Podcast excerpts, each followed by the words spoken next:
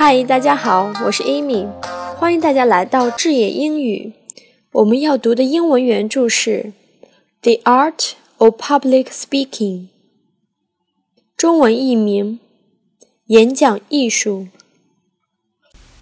You will not find it half as bad as you imagined. It's like jumping into cold water. After you are in, the water is fine. You will not find it half as bad as you imagined. It's like jumping into cold water. After you are in, the water is fine.